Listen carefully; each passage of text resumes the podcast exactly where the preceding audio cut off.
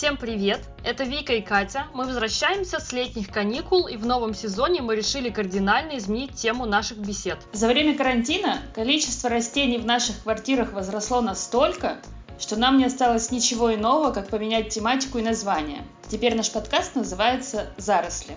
Мы поделимся нашим опытом, будем стараться держать руку на пульсе и освещать заинтересовавшие нас зеленые новости, урбанистические и архитектурные объекты и прочие аспекты, связанные с нашими зелеными друзьями. Будем рады вашей обратной связи, пожеланиям по темам и надеемся, что в будущем этот подкаст перерастет в небольшое цветочное комьюнити. Новый выпуск уже совсем скоро. До встречи, друзья!